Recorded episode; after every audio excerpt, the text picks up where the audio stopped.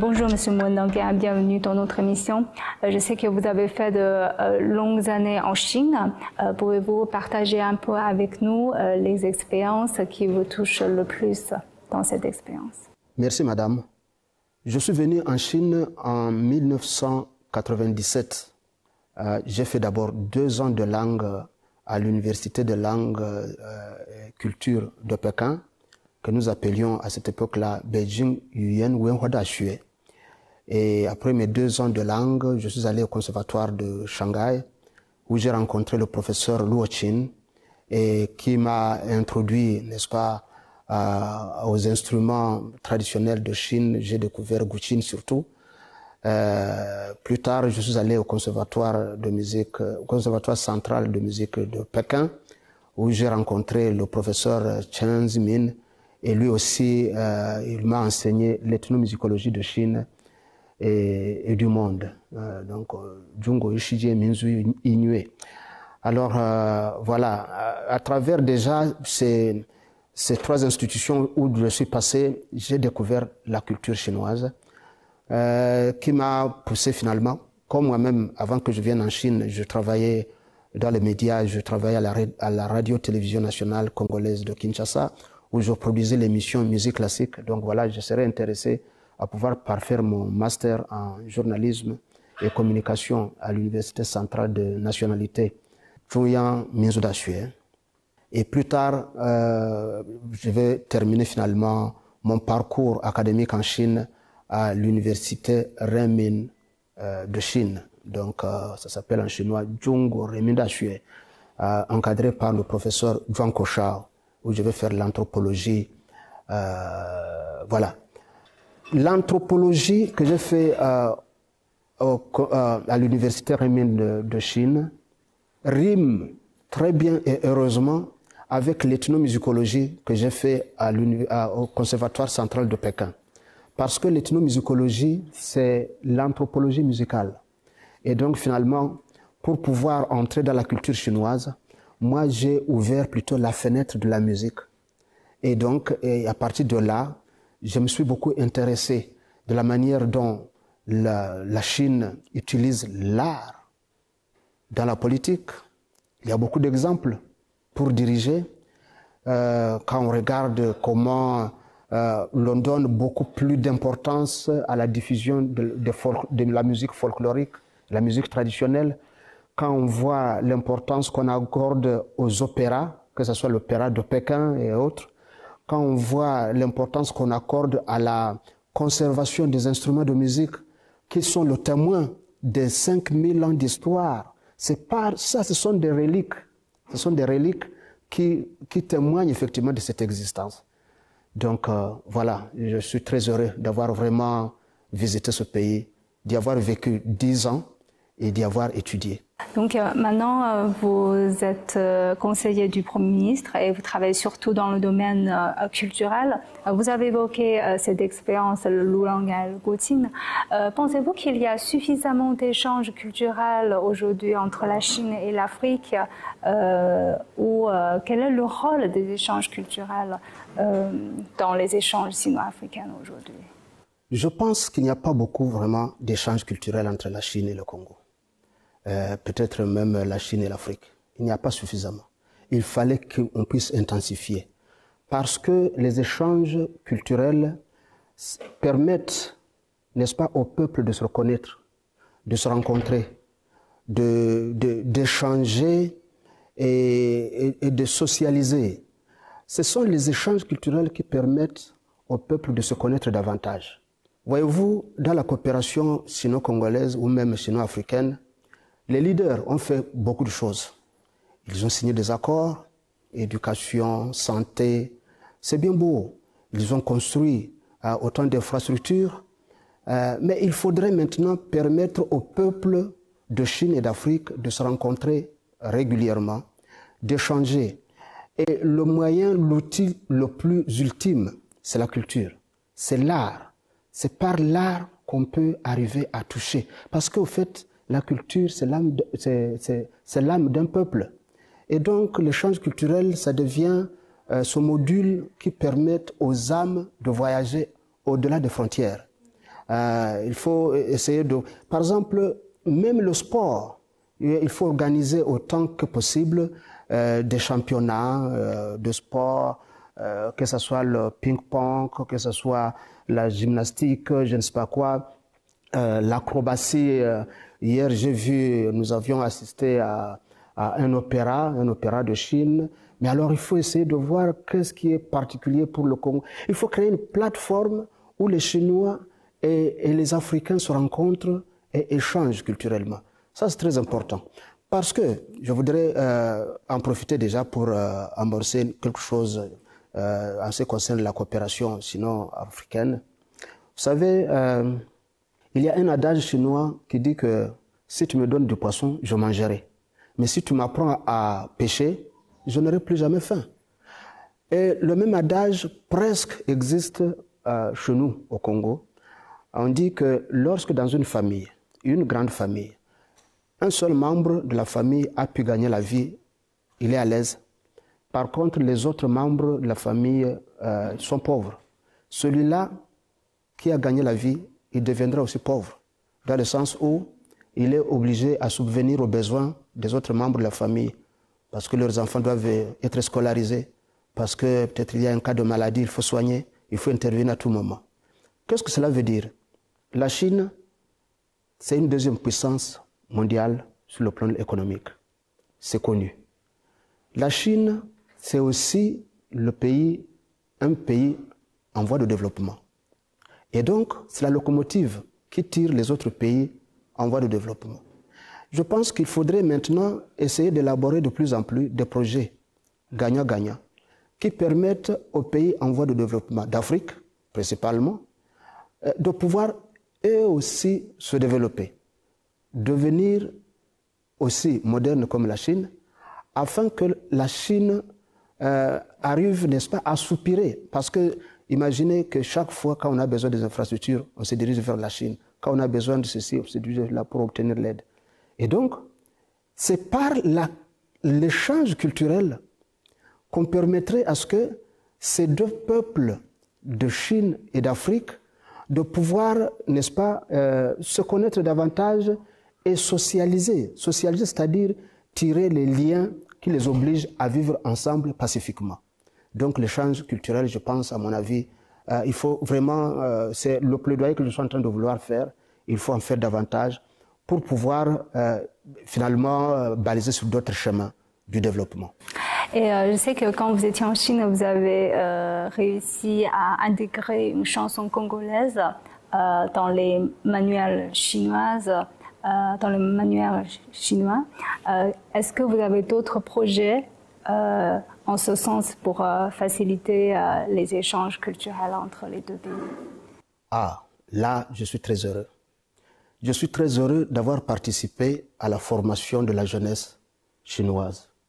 Parce que, voyez-vous, la Chine de demain, c'est la jeunesse. Et donc, déjà au niveau du, du cycle du secondaire, effectivement, quand j'étais au Conservatoire central de Pékin, j'ai, euh, je suis parvenu, grâce à l'encadrement de mes professeurs, et je cite encore une fois le très respectueux euh, professeur Chen Zimin, euh, je suis parvenu effectivement à proposer un chant folklorique, n'est-ce pas, qui se trouve aujourd'hui dans le programme d'enseignement de la jeunesse chinoise. Actuellement, je suis, je venais d'être nommé directeur général de l'Institut national des arts de Kinshasa. Et ce, cet institut pourra, pourra, aussi abriter le centre euh, de culture et artistique d'Afrique centrale à Kinshasa. Je pense que c'est une plateforme que le gouvernement chinois, en collaboration avec le gouvernement congolais, vient de mettre en place pour permettre, n'est-ce pas, euh, au monde entier de découvrir l'Afrique centrale. Et je pense aussi que ça sera maintenant l'occasion davantage de pouvoir permettre à la Chine de découvrir davantage euh, les, grandes spécificités, n'est-ce pas, de, la culture africaine.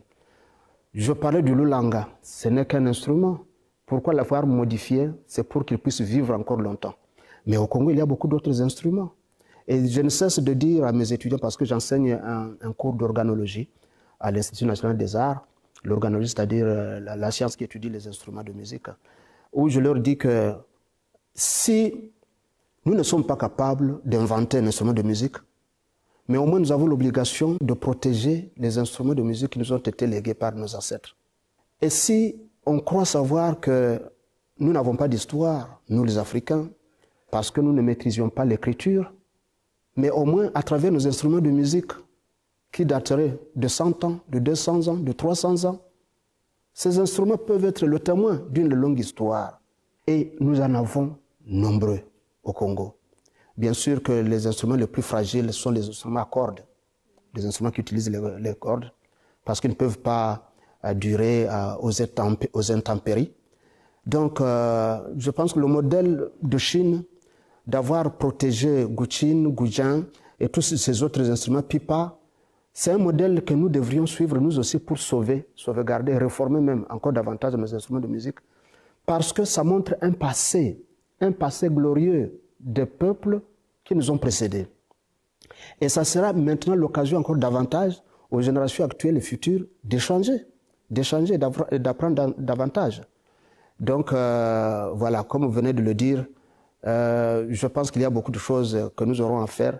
Une fois ce centre sera déjà délivré, il est construit aujourd'hui par euh, la Chine. selon les programmations, c'est à partir de, janvier 2024 qu'il sera inauguré. C'est effectivement cette plateforme qui servira d'échange à outrance, d'échange euh, culturel entre la Chine peut-être et l'Afrique centrale, particulièrement dix pays. Euh, vous avez évoqué que vous avez vraiment fait de longues années d'études, surtout dans le domaine musical en Chine, et vous avez dit que la musique, c'est l'âme d'une culture. Donc pour euh, euh, les téléspectateurs qui, qui n'ont pas vraiment l'occasion de venir en Chine maintenant ou dans le futur, est-ce que vous pouvez partager avec nous votre pensée sur la culture chinoise? Qu'est-ce qui vous intéresse ou euh, quels sont les éléments euh, qui vous pensez que c'est important euh, et aujourd'hui on a hum, on a souvent des malentendus là-dessus sur la culture chinoise à travers la musique par exemple. Je me rappelle quand je faisais encore mes études en Chine, la télévision centrale, votre télévision, venait nous solliciter pour passer et exécuter quelque part n'est-ce pas, de quelque part de danse, mais aussi chanter le folklore euh, de Chine. Voyez-vous, une musique folklorique au départ, ça contient une sorte de citoyenneté. On ne peut pas aimer un pays si on n'aime pas son folklore. Parce que la musique, ou alors la musique folklorique, et de surcroît la musique traditionnelle, c'est la fenêtre c'est la fenêtre par euh, laquelle on peut lorgner pour savoir une culture d'un peuple, parce que c'est aussi une communication. Donc, euh, euh, la, Chine a su protéger sa culture à travers la musique, mais aussi il a fait autant d'efforts pour promouvoir cette musique. Je, vois par exemple quelque chose qui me fascine de manière extraordinaire, c'est la manière dont la Chine organise la fête du printemps. La fête du printemps, euh, c'est une émission qui dure quatre heures, où il y a musique, théâtre, et autant de scénettes, mais surtout, bien sûr, euh, c'est la grande fête de Chine qui oblige à chaque Chinois de rentrer chez lui en famille, rencontrer membres de la famille, etc., etc., s'unir autour du jiaozi, etc. Mais vous verrez que la manière dont ils ont réformé leurs instruments de musique, c'est effectivement c'est ça qui leur a permis de pouvoir maintenir leur culture millénaire. Parce que si aujourd'hui on dit que la Chine a 5000 ans d'histoire, qu'est-ce qui le prouve? Ce sont ces instruments de musique, entre autres, qui le prouvent. Parce qu'on peut trouver des instruments qui datent de 2000 ans, mais qui ont connu bien sûr plusieurs réformes, etc. etc. On ne peut pas oublier une culture, parce que la vie de l'homme à peine 100 ans, on est déjà morti. Mais la culture, elle peut aller au-delà du, centenaire, au-delà du siècle. Et donc, euh, voilà, c'est quelque chose d'extraordinaire que j'ai appris donc en Chine. Mais surtout, la manière dont la Chine utilise l'art pour gouverner. Parce qu'il y a autant, autant de, chansons, autant de chansons qui appellent à l'unité du peuple, hein, ou Minzu, tout ça, c'est une manière d'unir les 56 ethnies de Chine pour vivre ensemble comme frères et sœurs.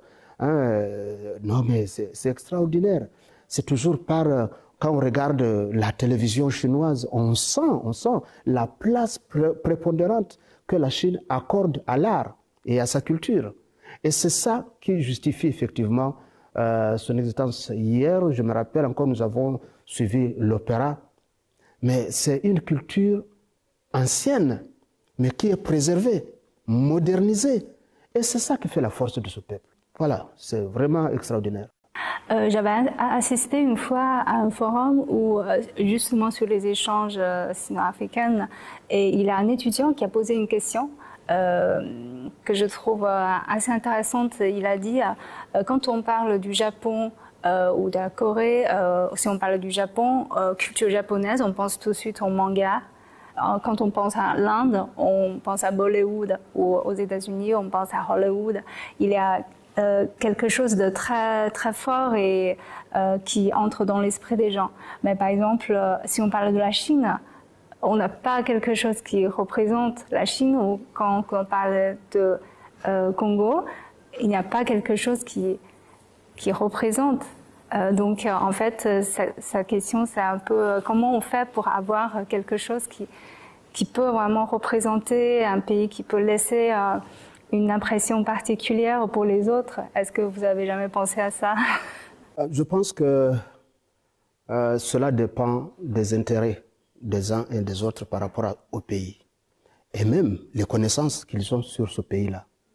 Pour la Chine, lorsqu'on parle de la Chine, même, euh, même euh, euh, la personne la moins instruite pense tout de suite à la grande muraille de Chine. La personne la moins instruite possible pense à la grande muraille de Chine. Autant que quand on parle de de, l'Égypte, on voit les pyramides. Ça, c'est clair. Donc, euh, parce que la Grande Muraille, ça montre effectivement la ténacité des hommes, la force physique et la détermination des hommes à vouloir réaliser une œuvre pour la protection de la patrie. Même la personne la moins instruite, lorsqu'il parle de la Chine, peut savoir que ces gens sont des bâtisseurs, sont des bâtisseurs de civilisation. La Grande Muraille.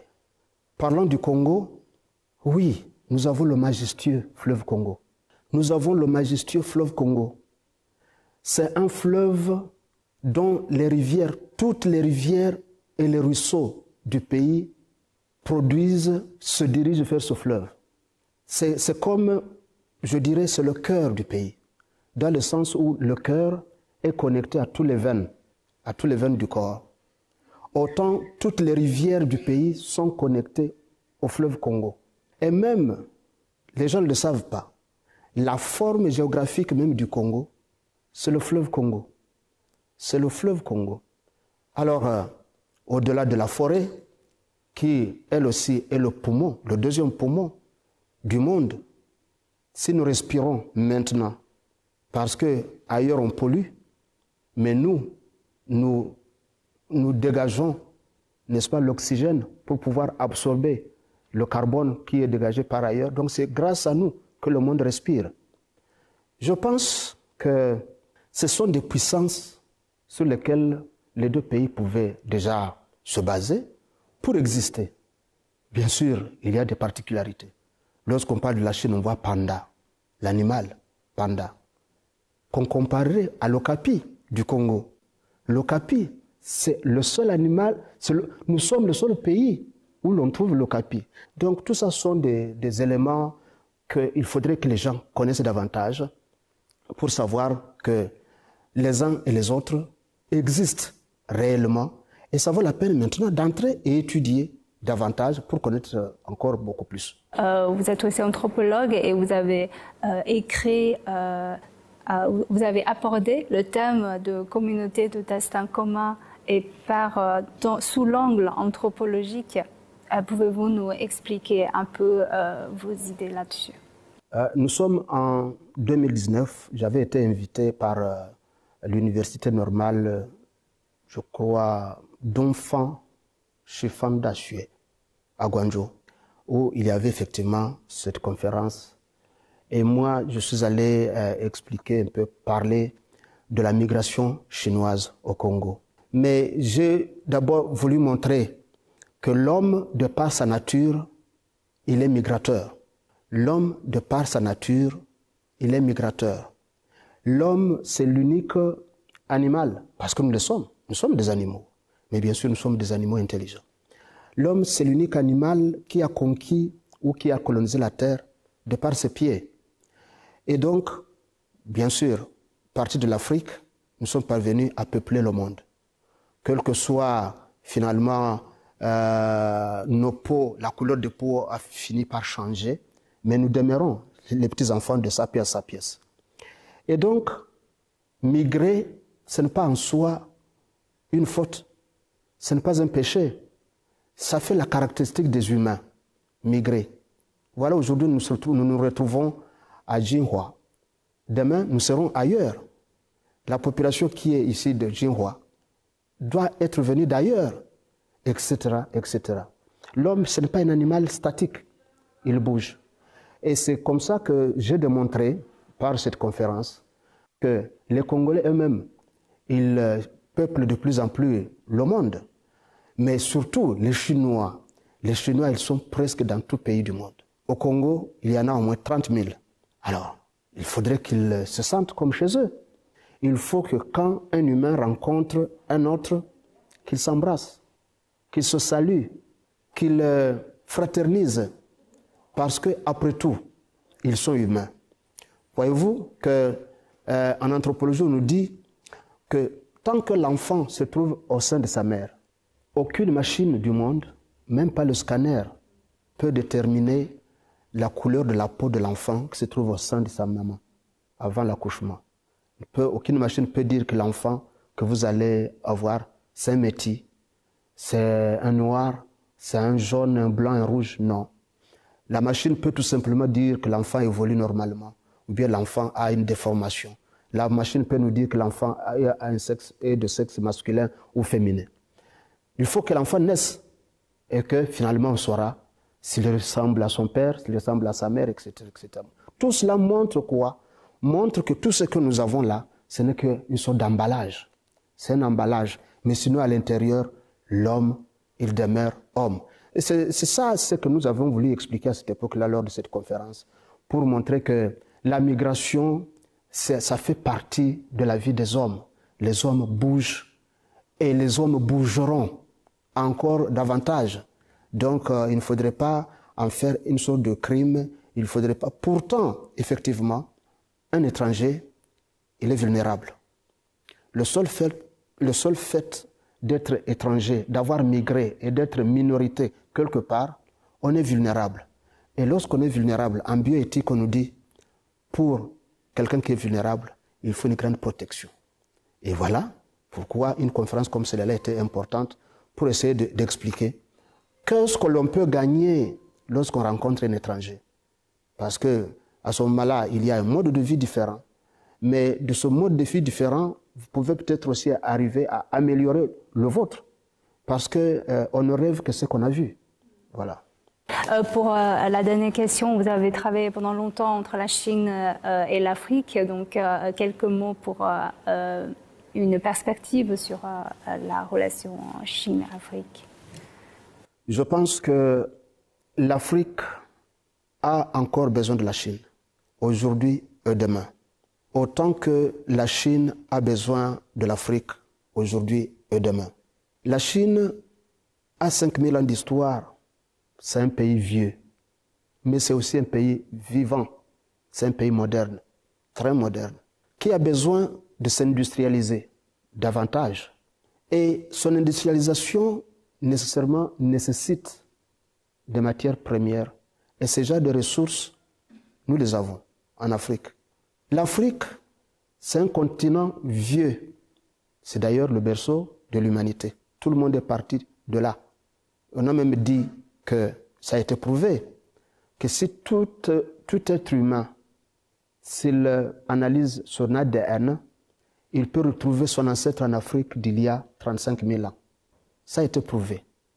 Donc euh, l'Afrique, c'est un continent vieux, mais c'est un continent aussi vif et vivant de par sa jeunesse. Avec tout ce qu'il regorge comme ressources, l'Afrique a besoin de se moderniser. Il a besoin de se moderniser. Considérant les expériences de la Chine, c'est l'occasion pour pouvoir apprendre davantage. Il faudrait maintenant que, que les deux parties mettent sur pied des projets gagnant-gagnant, où on apprendrait, n'est-ce pas, où la Chine parviendrait beaucoup plus à transférer la technologie, la science. Il faut qu'on parvienne à cela. Et que dans l'avenir, euh, voyez-vous, euh, dans beaucoup de pays du monde, il y a ce qu'on appelle des quartiers chinois, donc euh, Chinatown. À Kinshasa, il y a des endroits, par exemple, où vous trouvez des infrastructures qui ont été érigées par la Chine.